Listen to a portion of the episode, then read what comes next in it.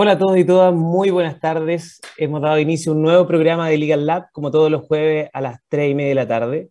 La semana pasada tuvimos un capítulo, eh, de hecho, en los últimos capítulos nos hemos enfocado un poco más en lo legal, pero no con un lenguaje eh, jurídico denso, sino más bien con temas más contingentes. La semana pasada hablamos de propiedad intelectual, eh, de innovación, en un contexto más amplio, cómo cómo este impactaba, eh, eh, en cómo, cómo, este vínculo entre propiedad intelectual e innovación y cómo se estaba tratando el tema de propiedad intelectual en la nueva constitución.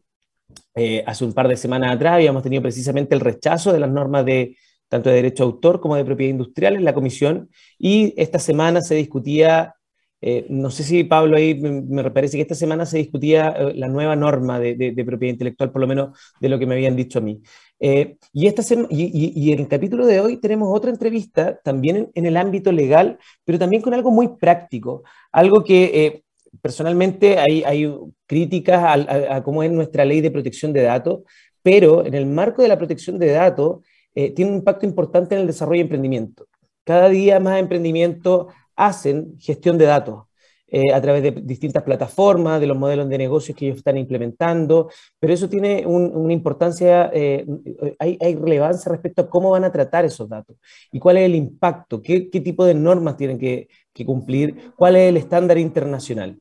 Y de eso se va a tratar un poco el programa de hoy, si bien, tal como lo hemos hecho en otras oportunidades, es un tema legal, pero es un tema legal aplicado en el día a día eh, conceptos de privacidad, de protección de datos, la nueva ley de protección de datos que se está, que se está discutiendo, eh, cómo esto va a afectar los emprendimientos. Eh, así que tenemos una tremenda invitada, una invitada que a mí me tocó conocer hace ya 10 años, que le comentaba fuera de cámara, y también muy amiga de Pablo, así que no vamos a hacer más spoilers porque ustedes seguramente lo vieron en, en redes sociales. Así que dejo de inmediato a mi amigo y conductor eh, Pablo Acevedo para que dé la bienvenida y el inicio al programa de hoy.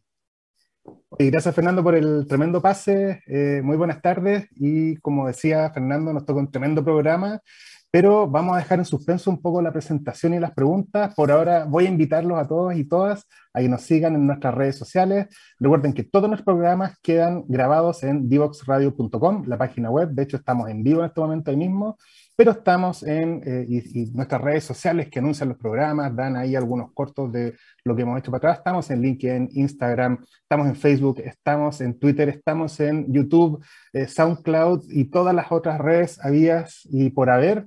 Eh, que efectivamente además están capturando todos nuestros datos también. Vamos a conversarlo con nuestra invitada. Así que síganos y bueno, pues vamos y volvemos a una primera y pequeña pausa musical y ya venimos de vuelta con todo en Liga Lab, así que no se vayan. No te quedes fuera. Conversaciones de futuro para Latinoamérica. Latinoamérica. Cada martes y jueves a las 9 de la mañana en LATAM 2050 con Ángel Morales. Somos divoxradio.com.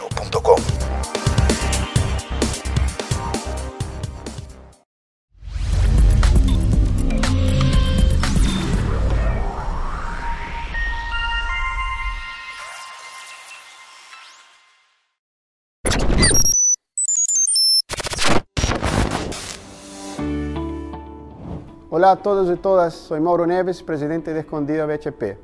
Durante los últimos años, el uso y la comprensión de la tecnología han generado muchas oportunidades de trabajo, claves para lograr el progreso, la competitividad y la equidad de oportunidad en nuestra sociedad. Sabemos que la tecnología seguirá cambiando en el mundo laboral, no solo en la industria minera, sino que en todos los tipos de trabajo y sectores productivos.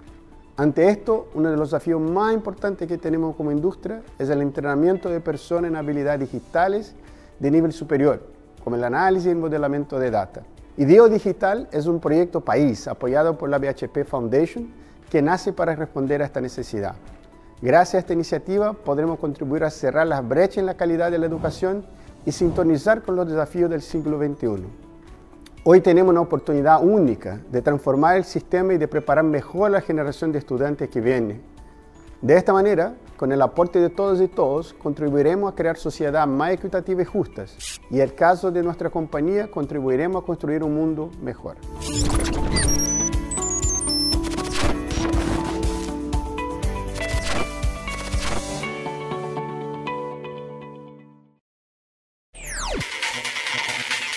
Descubre las alternativas que ofrece el mundo digital para tu desarrollo profesional. Marketing digital, análisis de datos, ciberseguridad, cloud computing y mucho más. Todos los miércoles a las 17 horas, junto a Catalina Becio y sus invitados, solo por divoxradio.com.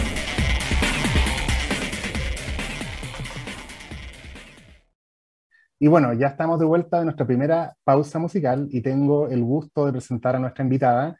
Nuestra invitada es Daniel Saror. Daniel, eh, aparte de ser una muy buena amiga, es abogada de la Universidad de Concepción, es máster en Derecho y, eh, en Derecho y Economía y doctora en Derecho de la Universidad de Chile. Es investigadora del CEDI de la Universidad de Chile y además directora de OCLA, que también nos va a eh, eh, contar un poco de qué se trata eso.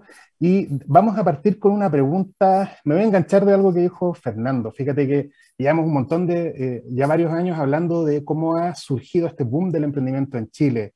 Y Fernando hizo hace 10 años un programa donde, donde Daniel le hizo clases. Oye, en, todo este tiempo nuestra regulación de datos y, y, privacidad está al día. ¿Cómo estáis, Dani? Muy buenas tardes y bienvenida a Legal Lab. Hola Pablo, hola Fernando, estoy súper contenta de estar esta tarde con ustedes. Me da un gusto tremendo verte, Pablo, reencontrarme contigo, Fernando. Eh, bueno, tu pregunta es la pregunta que mucha gente se hace, Pablo. Llevamos, yo te diría, eh, del orden de los 12 años discutiendo en el Congreso propuestas sobre eh, actualización de nuestro marco regulatorio en, relación al, tratamiento de los datos personales. ha sido un derrotero bastante frustrado, muchas propuestas que han fracasado. Hemos estado dando una vuelta en círculo todos estos años respecto al tema. Em, hace cuatro años se em, reunieron todas las iniciativas que existían al, respecto y se comenzó, por decir de alguna manera, a escribir de nuevo este proyecto eh, fuertemente inspirado en lo, que, estaba ocurriendo en la Unión Europea con el famoso GDPR, el Reglamento Europeo de Protección de Datos. Eh, y de ahí en adelante yo, yo te diría que eh, esto fue avanzando como como con, con, con, con, otra impronta. Y el nuevo gobierno ha declarado que es su objetivo que em, este proyecto de ley se termine de tramitar este año. Así es que yo diría que nunca hemos estado más cerca del fin de este proyecto porque ya avanzó un trámite y ya está en segundo trámite en, en la Cámara de Diputados. Partió en el Senado y ahora está en la Cámara de Diputados. Oye, y, y en términos así muy generales, podríamos decir entonces que desde que le hiciste clase a Fernando más o menos, lo único que ha cambiado el sílabus ha sido como el derecho comparado más que la regulación local, ¿o no? Así es, Pablo, tal, tal como tú lo, dices, eh, lo, que ha ocurrido es justamente que eh, los cambios se han producido, digamos, a otra esfera, a otro nivel, pero es muy contraintuitivo, porque a pesar de que no se han producido cambios en el marco o en el orden interno, esos cambios a nivel internacional sí han producido o han tenido sus impactos a nivel nacional. Me explico. Eh, mucha gente, de hecho, en, la academia eh, se habla, cuando por ejemplo uno habla del GDPR, del efecto transfronterizo o extraeuropeo de ese, de ese texto. Eh, ¿Y eso en qué se traduce? En que muchas empresas cuyas matrices están en la Unión Europea, pero operan de forma global, lo que han hecho es llevar su estándar a los países donde operan. Eh, el año pasado, justamente, como por esta misma fecha, me tocaba conversar con unos estudiantes de ingeniería comercial justamente también en temas bien parecidos a los que deberíamos abordar hoy y que tienen que ver en el fondo como la gestión de datos. Y, ya y ya hace un año atrás empresas grandes en Chile como Entel, como eh, Farmacias Salcobran, eh, no me acuerdo, eran cuatro, anunciaban ese día, justo el día que me tocaba hacer la clase, justo aparecía ese día en el diario, que ellos hace mucho rato ya que estaban operando con estándares Em, internacionales. Y daba en el fondo la coincidencia además que se trata de empresas fuertemente globalizadas, de manera que son las industrias más globalizadas las que hace rato han comenzado a operar de otra manera y de alguna manera han subido el, promedio, digamos, de cumplimiento en, estas materias.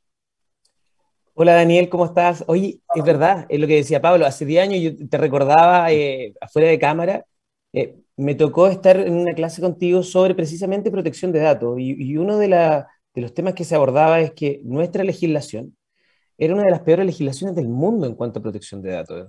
Y por lo que veo, hemos avanzado poco. Sin embargo, el ecosistema de emprendimiento ha avanzado bastante. Entonces, mi pregunta es, ¿cómo, por ejemplo, para llevarlo esto a, las personas que no son abogados y que no están tan familiarizados con este mundo, cómo, por ejemplo, un emprendimiento en el área fintech, que gestiona datos todo el día, 24/7, eh, le impacta una protección de datos más o menos mala?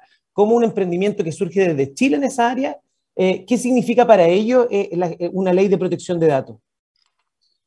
Mira, dos cosas. un poquito de historia. Cuando en Chile el año 99 se dicta la ley de protección de datos personales, Chile fue pionero en América Latina en la dictación de esta ley. O sea, no había nadie en, Latinoamérica conversando de esto. el problema fue que nosotros en el año 99 aprobamos, hubo dos defectos, que aprobamos una ley que se copió de España, eh, y esa ley en, eh, dos, en dos meses dejó de existir en España porque se, estaba, eh, se había actualizado por un marco jurídico nuevo. Es decir, copiamos algo que estaba absolutamente de moda. Pero además de copiar algo que está súper pasado de, moda, lo copiamos mal porque copiamos una ley sin prácticas de, enforcement, sin prácticas en el fondo que permitieran perseguir el cumplimiento de esas reglas. Entonces, efectivamente se trató de una ley que, que partió muy mal, y que en el fondo no podía haber tenido otro destino. En el camino muchos países de América Latina se nos adelantaron y em, aprobaron marcos regulatorios que les permitieron un desarrollo mucho más sustantivo de lo que era el tratamiento de los datos personales. Con respecto al tema del, ecosistema del emprendimiento, ¿cómo, ¿cómo, conversa esto con el, ecosistema del emprendimiento en Chile? la verdad es que eh, suben las externalidades, suben los costos de transacción de cualquier emprendimiento que busque eh, o, que, sea de base tecnológica y sobre todo de, base de tratamiento de datos personales.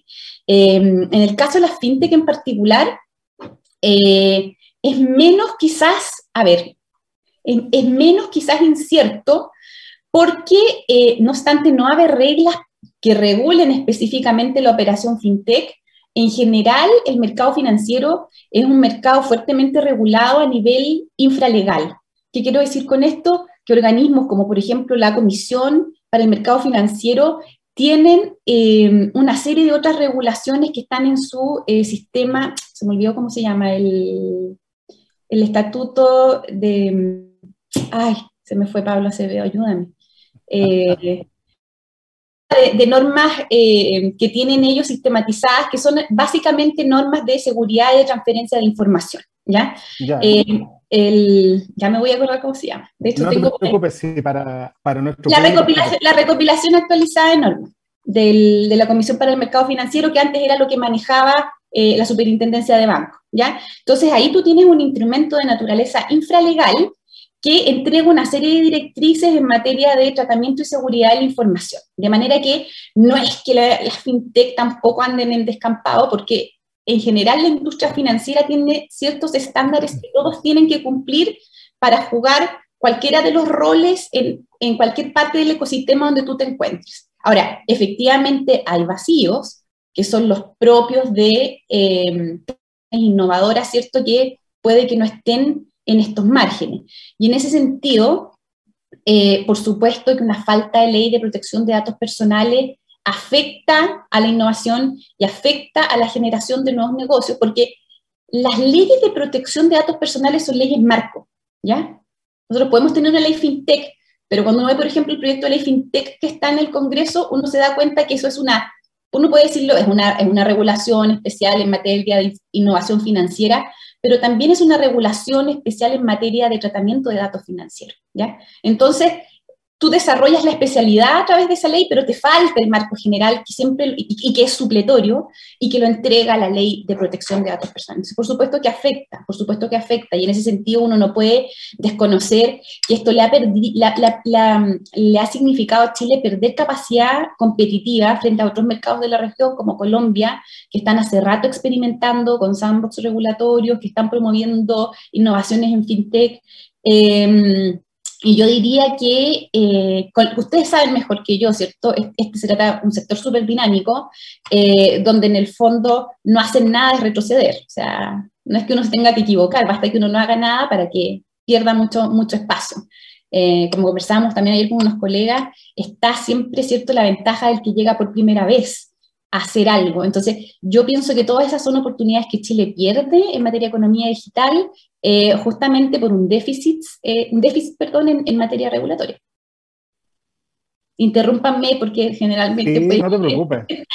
no está, tan bueno que, está tan bueno que Fernando su pregunta le hizo con el micrófono muteado, así que para no interrumpirte, de hecho. De hecho, no, eh, es que estoy con un ruido aquí en, la oficina porque están justo arreglando el ascensor, entonces tengo que poner mute a cada rato en, eh, y, programa en vivo, no puedo, no puedo hacer algo distinto, sino vamos a tener un ruido tremendo aquí en, el programa.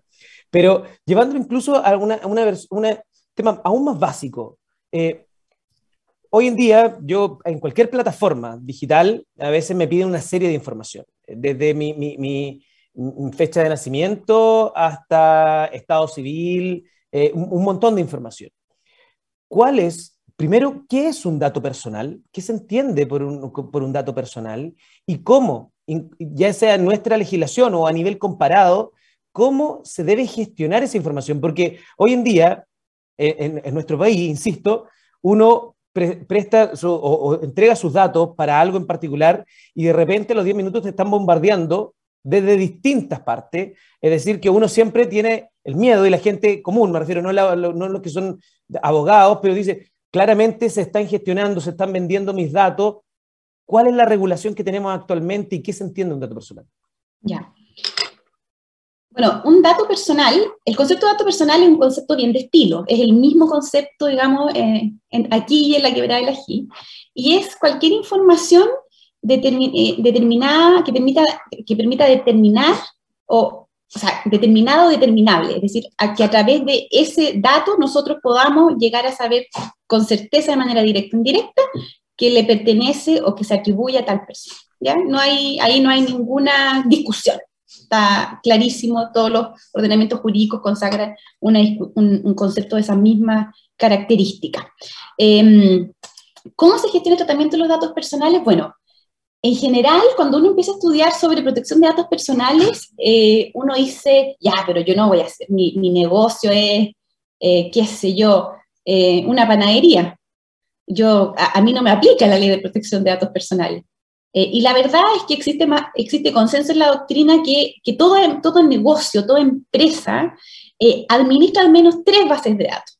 De manera que sobre esas tres bases de datos eh, le va a caer siempre todo el rigor de la ley, que es la, la, base de datos de sus empleados, la base de datos de sus clientes y la base de datos de sus proveedores. O sea, siempre están esas tres bases de datos. Entonces, esta idea de que no, a mí no me aplica porque yo no tengo nada, no, no. Teniendo, esa, teniendo esos tres tipos de relaciones, hay una aplicación eh, de la ley de protección de datos personales. Ahora, con respecto a las empresas que sí hacen gestión más intensiva de datos personales, por supuesto que ahí las obligaciones se incrementan en la medida que más datos personales tratemos, eh, mayores son nuestras obligaciones. Si los datos que tratamos además son sensibles, la naturaleza de las medidas de seguridad eh, que deben recaer sobre esas bases también son mucho mayores. Eh, y luego eh, existen muchas regulaciones alrededor del mundo que justamente atendido la cantidad de datos, la naturaleza de los datos, requieren otro tipo de, eh, cumplimiento de otro tipo de obligaciones, como por ejemplo la designación de oficiales de protección de datos, oficiales de seguridad de la información, la activación de una serie de protocolos justamente para ir chequeando la integridad, la calidad, la seguridad de la información. Em, ¿Qué le pasa a la gente común? Bueno, como tú dices, hoy día estamos sumamente bombardeados de eh, publicidad, eh, que aparentemente nos tiene tan perfilados que sabe justamente lo que estamos buscando. La mayoría de la gente no entiende bien cómo es que el computador o el teléfono les mostró justo eso, lo que estaban pensando que tenían que buscar. Y bueno, eso ocurre por una serie de fenómenos que no necesariamente la gente tiene que saberlos, digamos, pero la mayoría de las veces eso ocurre por las huellas que nosotros dejamos a través de nuestra navegación en Internet, por ejemplo. Cada vez que visitamos un sitio web, em, estos sitios web eh, instalan en nuestros ordenadores, ¿cierto? Unos archivos que, que se llaman, que son las famosas cookies, ¿cierto? Que van tomando información. Eh, acerca de nuestras eh, prácticas de navegación. Cada vez que entramos a cotizar algo a Mercado Libre o buscamos algo en Google, eso le entrega información a, esta, mm, a este archivo, ¿cierto?, que se queda espiándonos y nos perfila y luego nos empieza a ofrecer información acerca de aquello que estábamos buscando. Probablemente si tenemos alguna persona que va a ser padre, que empieza a mirar ropita de guagua, va a empezar a aparecerle publicidad de pañales, de clínicas, de seguros de vida y cosas por el estilo. O sea, es el tipo de servicios que una persona que está en ese perfil se vuelve cierto interesante para e, ese tipo de eh, proveedores de información. Bueno, Hay otros... explico cómo cambiaron esas cosas de, instrumentos musicales a, coches de guagua, así que... ¿te fijas? Entonces... Eh, entonces, pasa, esas, son las que están más fuertemente como obligadas al perfilamiento para el eh, sector privado. La, recogida de datos en otras latitudes también tiene otras características. O sea, hay, hay países donde la navegación no, es, no, se, ejerce, digamos, em, con esta amenaza del perfilamiento privado, sino que se hace también con, eh, con fines de vigilancia estatal. Y ahí la cosa también es mucho más eh, delicada porque lo que se afecta en el fondo es eh, la libertad de los eh, ciudadanos. Bueno, en general, las personas hoy en día, como decía yo al principio, no entienden bien cómo se estructuran o cómo funcionan estos mecanismos de perfilamiento o vigilancia. Pero la gente sí ha comenzado a intuir que hay ciertas prácticas que les incomodan, que son intrusivas, que son abusivas. Quizás lo más evidente, Fernando, dice relación, por ejemplo, en época de campaña, yo creo que a, ustedes y a las personas que nos están escuchando les ha pasado que les empiezan a llegar estos mensajes de texto de candidatos eh, que dicen vota por mí o vota por este, y tú dices, pero ¿por qué se consiguieron mi teléfono? Me molesta recibir esta información. Entonces la gente percibe que hay un tratamiento indebido de su información personal, en ese caso de sus números de teléfono. ¿Y, cómo lo hace la gente común, digamos, para em, ampararse o, defenderse o parar este tratamiento abusivo? Bueno, nuestra ley de día no, tiene mecanismos para, para proveer una defensa eficaz, porque lo que tiene consagrado es un procedimiento judicial que resulta extremadamente gravoso, eh, requiere un procedimiento civil, que es de los procedimientos más lentos que hoy día tiene la judicatura chilena, Em, además necesita patrocinio de abogado, eh, para un tema además que es absolutamente inmediato, ya tú quieres el cese de esta, de, esta molestia, digamos, en el más breve plazo. ¿Ya?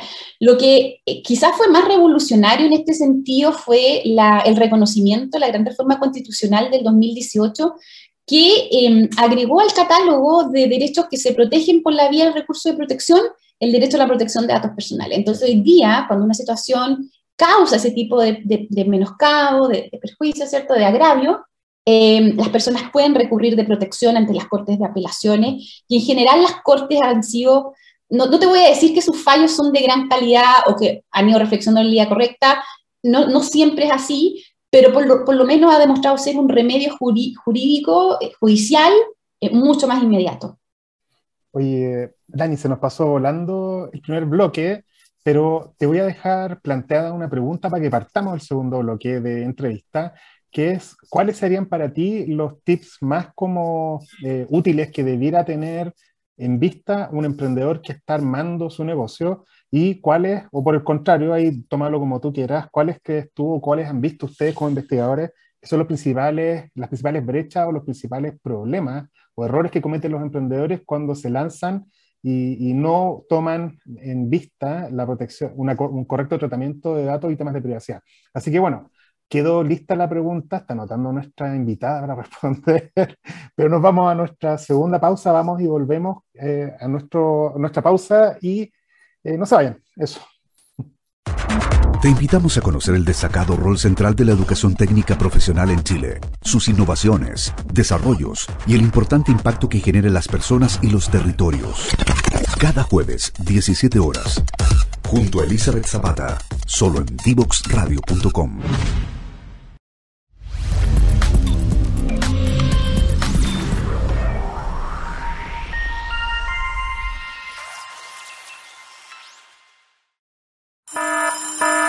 Ya comienza un nuevo programa en divoxradio.com. Y ya estamos de vuelta a nuestro tercer bloque y nuestra invitada le dejamos una pregunta hecha.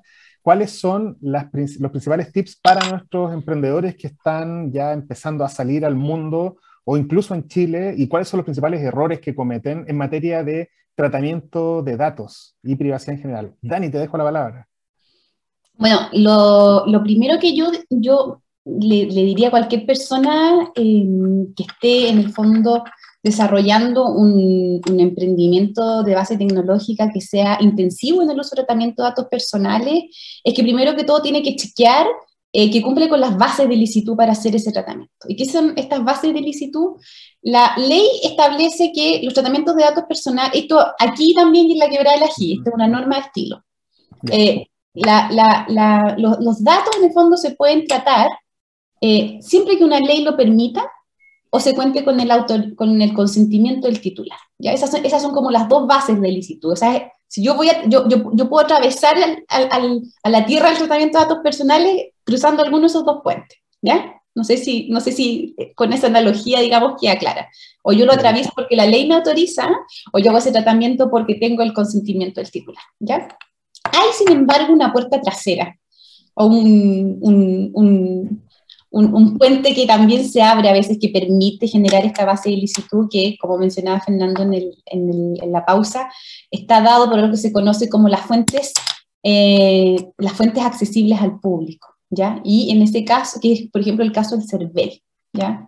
Ahí hay una serie de datos donde los particulares no han consentido en que nosotros lo usemos, eh, no hay una ley que lo autorice, pero sin embargo esa base de datos se conoce como una fuente accesible al público de manera que esa es una base de licitud, ¿cierto? Para que las personas que, recojan esos datos eh, lo hagan también en condiciones lícitas. Es súper cuestionable y eso puede ser otra conversación que podemos tener en otro momento, eh, porque ahí también hay una confusión entre, a ver, el padrón electoral tiene ciertas características que para efectos de transparencia pública es necesario conocer, ¿cierto? Todos nos interesa saber cuántos electores hay en el país, cuántos hay en cada comuna, porque todo eso es un respaldo y una condición basal para las elecciones libres, transparentes, ¿ya?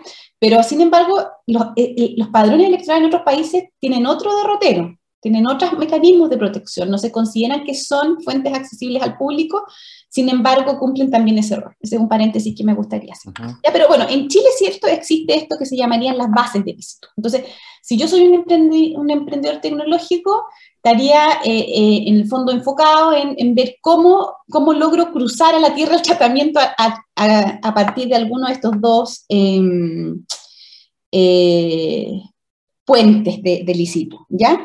¿Cuáles son las brechas o problemas en usar datos? Bueno, esta pregunta es bien interesante porque supongamos que lo hacemos por el puente del consentimiento de las partes. Eh, aquí es a mí me tocó ver esto a propósito de una consultoría que me tocó hacer en Costa Rica, donde habían, en Costa Rica hay como un boom de las startups en materia de salud.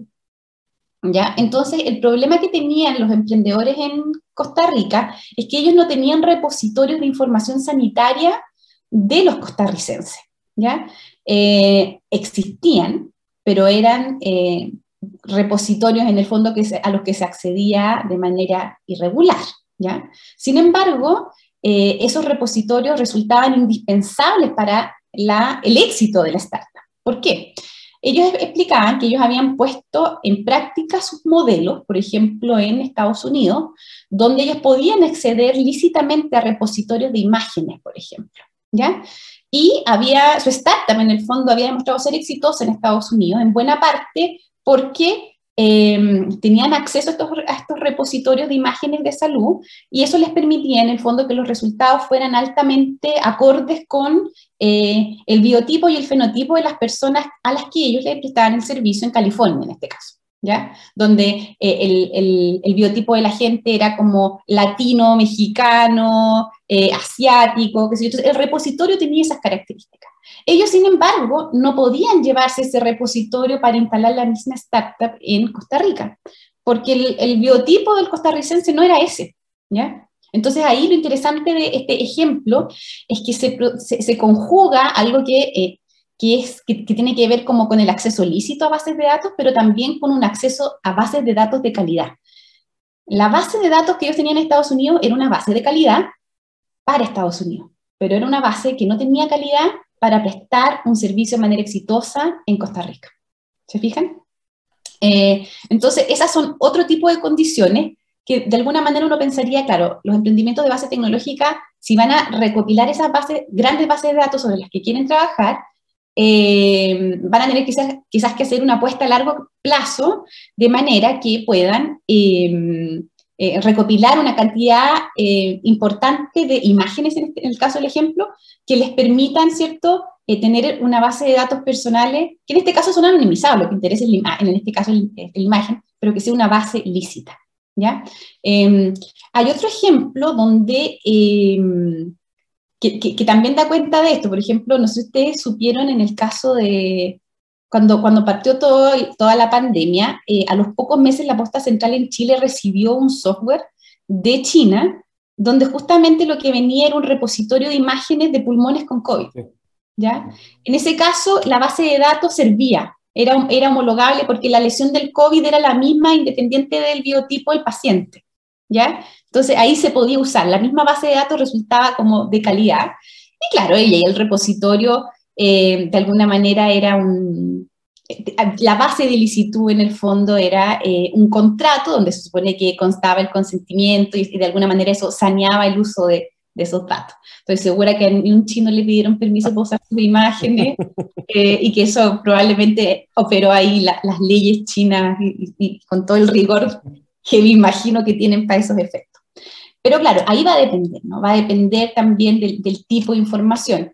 Em, hay muchos tratamientos de datos, em, el caso, por ejemplo, de eh, la información eh, bancaria. La información bancaria, estoy pensando en el caso de la fintech, eh, ahí se recogen, o sea, los gastos que nosotros hacemos dan cuenta de hábitos personales, y los hábitos personales son una categoría de datos sensibles, ¿ya? Entonces, de nuevo, para hacer eh, recogida de ciertos datos, en este caso los datos sensibles, ya no solo se requiere consentimiento, sino que además un consentimiento expreso. Muchas veces, por ejemplo, cuando eh, nosotros entramos a navegar una página y las políticas de privacidad de la página lo exigen, nos aparece un pop-up que nos dice, nos avisan, eh, nosotros estamos recogiendo información personal de su navegación. ¿Acepta? La mayoría de la gente acepta. Entonces ahí se ha recogido un consentimiento. Entonces tampoco no es que esta sea una cuestión imposible de, eh, de, conseguir, digamos. O sea, si uno tiene una página que está siendo visitada por 20.000 personas al día, no son pocos los datos que se recogen. En términos, por ejemplo, en este caso de patrones de navegación. Oye, Daniel, y, saliendo ahora un poquito del ámbito del emprendimiento y llevándolo a otro tema que es contingente, que tiene que ver con el, con el debate constitucional. Eh, ¿Se ha discutido algo en torno a la privacidad y la protección de datos? Y también que otro correlato que, que es como raro, pero que es transparencia, pero que se tratan medio, medio juntos muchas veces, eh, ¿en, en, la, nueva constitución? Sí, sí, mira, yo tuve la oportunidad de eh, ir a la Comisión Constitucional justamente hablar de estas garantías.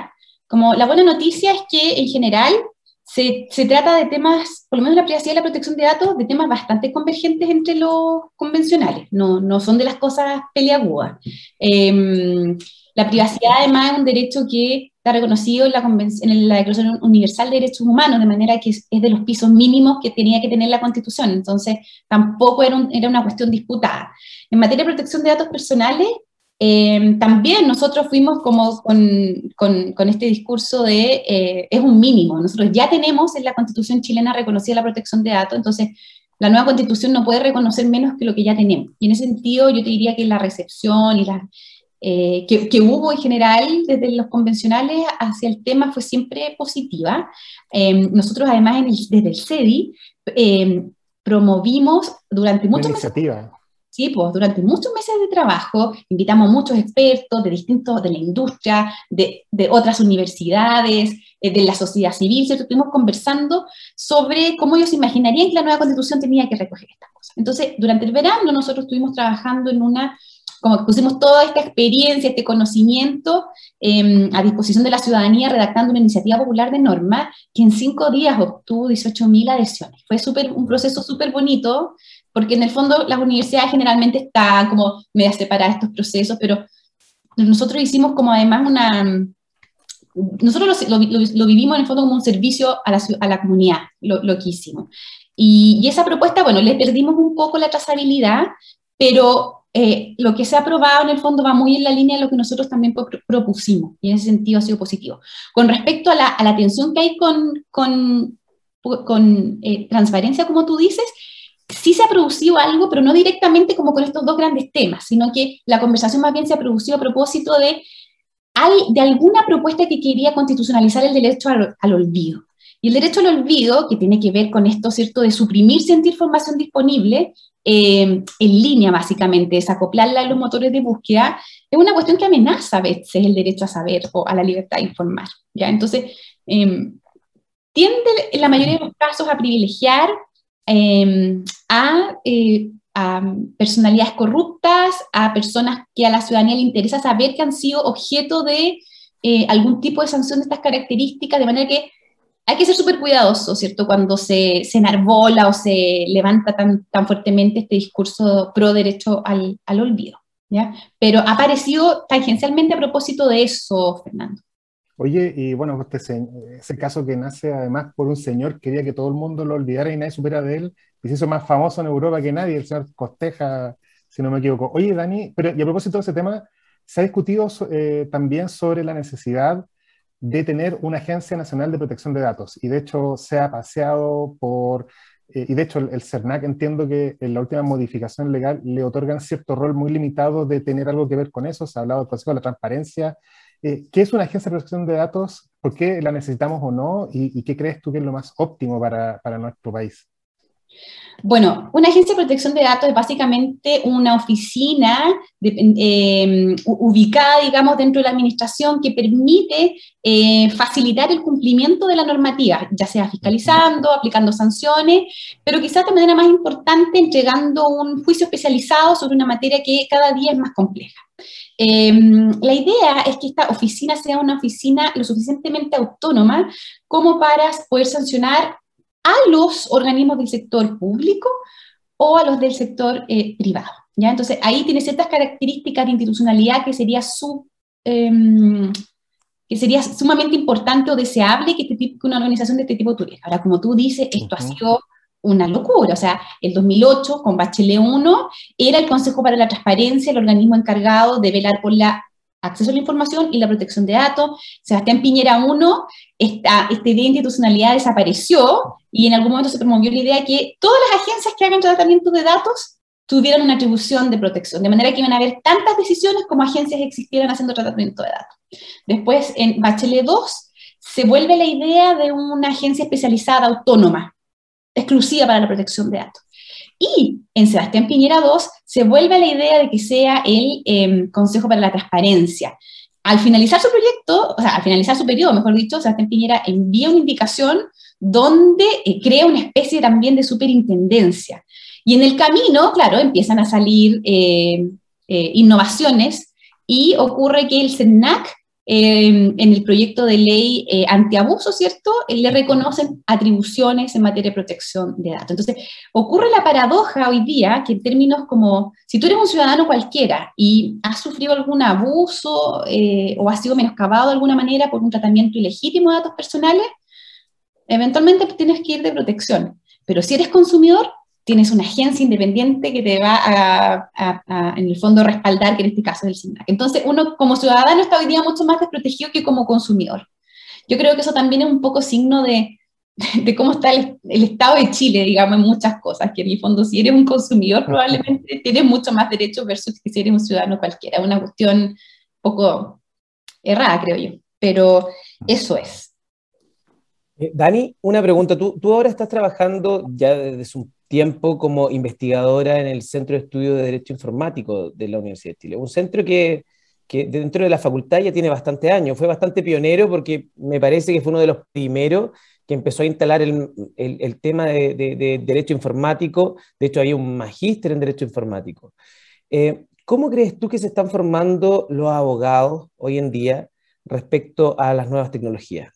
Tanto como, como usuario como personas que aplican nuevas, nuevas tecnologías y también en cuanto al derecho de las nuevas tecnologías. Esta pregunta se la hemos hecho, ojo, es nuestra, lo hablábamos internamente con, con, Pablo porque abogado que viene nuestra pregunta estrella y hemos tenido abogados emprendedores como de Mudango, hemos tenido al ex rector de la Santísima Concepción, la semana pasada Christian Schmitz, que, que, también es abogado de propiedad intelectual, hemos tenido distintos abogados también de, de Lemontech, un software que es para la gestión legal. Eh, entonces, de verdad, nos gustaría entender cómo es tu impresión respecto a la formación de los nuevos profesionales que están saliendo. Eh, mira, eh, hay, eh, a ver, la carrera de Derecho, yo diría que en Chile en general es una carrera muy conservadora. Tiene pocos desafíos en términos formativos que empujen a los profesores o a los estudiantes a, mm, a pensar fuera de la caja. En ese sentido, es, como, es el, es el, panorama que yo percibo a nivel nacional. Eh, por supuesto que eh, cuando los, los, los abogados se titulan, se encuentran con otro tipo de desafíos que los empujan también a tener que aprender eh, otra forma de relacionarse, de entender el mundo, y ahí, por supuesto, como tú, como tú cuentas, están todas las herramientas de Legal Tech que eh, o, las aprendes o de verdad, o sea, ni siquiera podrías tramitar en tribunales con la tramitación electrónica, ¿te fijas? Pero el desafío de fondo, porque esa es una cuestión, una observación de forma, eh, pero, hay, pero hay efectivamente temas de fondo donde el, el derecho y la tecnología eh, siguen siendo, desde mi perspectiva, cuestiones em, eh, que todavía no, no, permean bien las disciplinas como estructurales. ¿ya? A, los, abogados que somos, somos parte de esta comunidad de Derecho y Tecnología nos pasa que sabemos yo, porque tengo una formación también más orientada a los temas económicos, siempre estoy como estudiando lo que pasa en materia de consumo, lo que pasa en materia eh, de fintech, por ejemplo, eh, y también en, los temas de derecho público.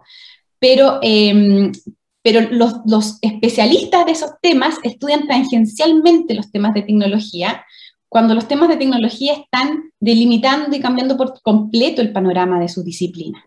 ¿ya? Entonces, eh, yo, tengo la impresión que todavía sigue siendo eh, una cuestión muy eh, adicional o satelital en las mallas principales. Sin ir más lejos, y esto es un pelambre. hoy día parte las Jornadas Nacionales de Derecho Civil en Talca. La charla magistral de las jornadas es una charla sobre responsabilidad civil derivada del uso de inteligencia artificial. Pero ninguna de las charlas de todos los profesores que hay, que son alrededor de 40, dice relación con algún aspecto de tecnología. Ninguna. ¿ya? Eh, y, el, pelambre que, que, yo hoy día le decía a un colega que está ahí, para inscribirse en la jornada uno tiene que descargar un formulario, tiene que firmarlo y después mandarlo a un correo electrónico. Entonces yo le decía, oye, ¿tú no sabes que existen los Google Forms?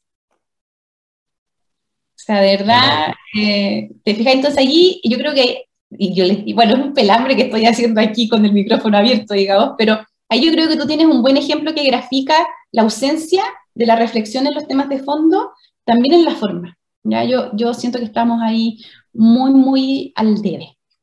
Oye, eh, Dani, la, no, sé si, no, sé si, dije lo mismo que los demás dijeron. No, para nada. No, o sea, no me refiero, me refiero a que apuntaste al hay, hay, un déficit en la formación de los abogados hoy en día, y eso es, eh, todo lo han visto desde distintas perspectivas. Eh, es que es pero, pero sí hay un diagnóstico claro y compartido de que hay un déficit y que estamos quedando al debe y que una carrera demasiado tradicional. Así que se agradece mucho la sinceridad en la respuesta.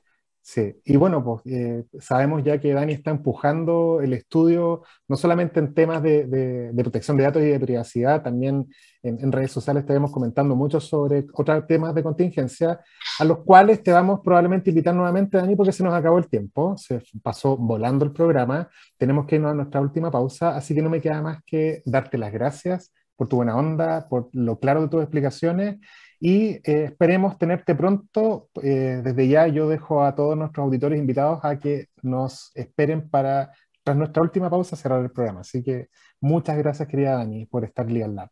Gracias a ustedes por la invitación. Un abrazo a la distancia virtual.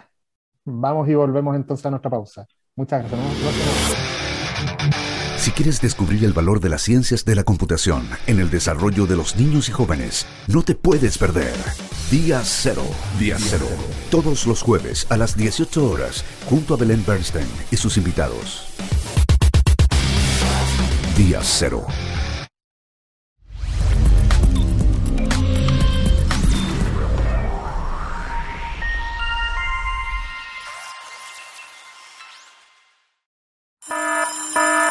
Ya comienza un nuevo programa en divoxradio.com. Bueno, y ya se nos fue otro capítulo y, estuvo muy interesante. Hablamos de protección de datos, hablamos de privacidad, y hablamos tangencialmente de transparencia, que a veces se meten, aunque sean medio antagónicos, se meten eh, eh, en, la misma discusión. Vimos también un poco los grandes desafíos que se vienen en materia para emprendimientos que gestionan datos. Hoy en día, la mayor parte, y lo, dijo muy bien Daniel, eh, casi todo negocio implica una gestión de datos. Hay, eh, hay manejo de base de datos de tus proveedores, de tus trabajadores, de tus clientes. Y por lo tanto, de una u otra manera, esto les va a afectar. Y en el caso de emprendimiento eh, basado en, tecnología, mayoritariamente. Entonces, también lo por ahí lo planteó hoy en día muchos de los emprendimientos, y quizá por lo menos eh, en mi caso, cuando me ha tocado recomendarle a emprendimientos que están en procesos de escalamiento, de internacionalización, me imagino que Pablo también, uno al final les pide que se sometan a un estándar mayor en la gestión, y, eh, porque entendiendo que la, la dimensión eh, local de la legislación no es de la más satisfactoria. Eh, pero lo que queríamos traer en, el programa de hoy era precisamente esa discusión. Esa discusión que mucho, que lo llevamos, que si viene una discusión a veces árida desde el punto de vista legal, también tiene un correlato práctico en el día a día, porque tal como decía Daniel, todos gestionamos datos, todos incorporamos nuestros datos en distintas plataformas, en, distintas, eh, eh, en distintos formularios que nos piden y después nos vemos bombardeados de una u otra manera con publicidad y eso tiene un impacto también en el día a día nuestro. Así que eh, yo me despido y los dejo ahora con Pablo para que despida este programa y los deje invitados cordialmente para la próxima semana en un nuevo capítulo de Legal Lab. Síganos en nuestras redes sociales, todos los programas quedan en divoxradio.com y además todos los programas de nuestros amigos y colegas que están acá en la radio. Un ratito más viene nuestra amiga Eli también, así que divoxradio.com, eh, LinkedIn, Facebook, Instagram, Twitter, YouTube. Eh, Spotify, si quieres sáquenle las cookies a los programas ahí a la página antes de, de, aceptarlas y meterse, pero escúchenos, revisiten nuestros programas y síganos y nos vemos la próxima semana en un nuevo programa de Legal Lab aquí por divoxradio.com. Buen fin de semana, adiós.